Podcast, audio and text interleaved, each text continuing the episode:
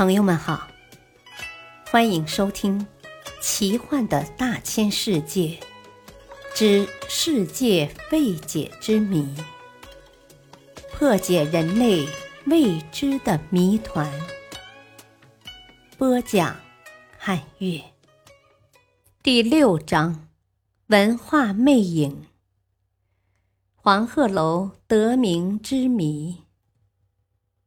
昔人已乘黄鹤去，此地空余黄鹤楼。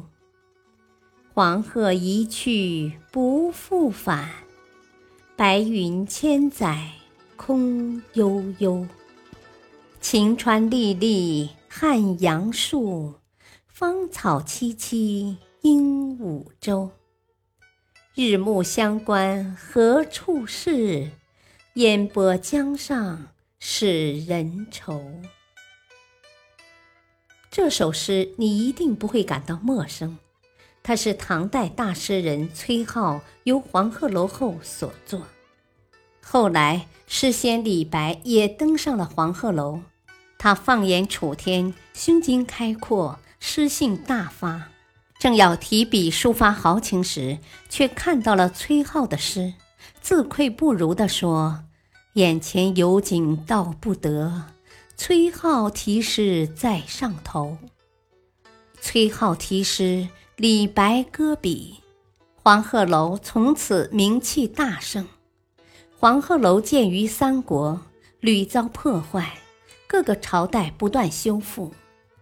一九八五年六月，重修后的黄鹤楼正式落成。再一次出现在位于湖北武汉长江南岸的武昌蛇山之巅，是国家五 A 级景区。中国四大名楼是指在中国历史上鼎鼎大名的四座楼阁，它们是山西鹳雀楼、江西滕王阁、湖北黄鹤楼、湖南岳阳楼。黄鹤楼的名称究竟因何而来，还是个谜，没有定论。关于黄鹤楼名称的来历，有很多神话传说，最多的是从崔颢的“昔人已乘黄鹤去”中的“昔人”一词画来。这个“昔人”就是所谓的黄鹤仙人。但是，这个黄鹤仙人又是谁呢？有三种说法。一种是说，仙人子安曾经乘黄鹤在此处经过，黄鹤楼因此而得名；另有一种是蜀国人费祎成仙后，曾骑着黄鹤在此休息，此楼由此被称为黄鹤楼。还有一种说法是，荀叔伟曾见仙人下降，并在这里摆宴设饮而得名。但是这几个故事都没有交代黄鹤楼因何而建，由谁而建。倒是另一则兴世酒楼的传说交代的最为完整。古时候有个姓辛的妇人在山头卖酒，一位道士经常路过此处，经常饮酒却分文不给，辛氏也不予计较。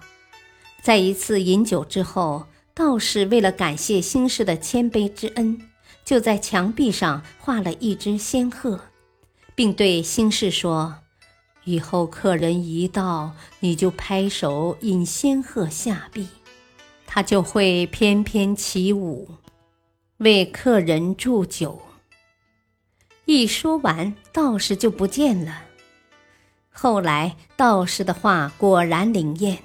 这个小酒铺一时宾客盈门，兴氏也由此成了富翁。十年后，道士故地重游，临行时吹奏铁笛，随着悠扬的笛声，白云仙鹤飘然而至。道士跨上黄鹤，直上云天。兴氏为纪念仙翁，筑地起楼，取名黄鹤楼。这些神话传说给黄鹤楼增加了很多浪漫色彩，但是黄鹤楼究竟名从何来？一些专家学者还是有不同的看法。很多学者认为，黄鹤楼是以地方而命名的。黄鹤楼所在的地点叫做黄湖山、黄湖基。有人考证，黄湖山就是黄鹤山，但还有人坚持认为黄鹤楼是以人名命名的。礼部诗话一书在崔颢在诗中自注道：“黄鹤乃人名也。”还有人认为黄鹤楼的来历既不是人名，也不是地名，而是根据形状而命名的。从楼的纵向看，各层排檐看起来像展翅欲飞的黄鹤，所以才取名黄鹤楼。自古以来，黄鹤楼名称的由来就是家家有说法，人人不相同。然而，正是如此，黄鹤楼才有了这么多奇妙和神秘之处，引得无数人一睹它的风采。感谢您的收听，下期再会。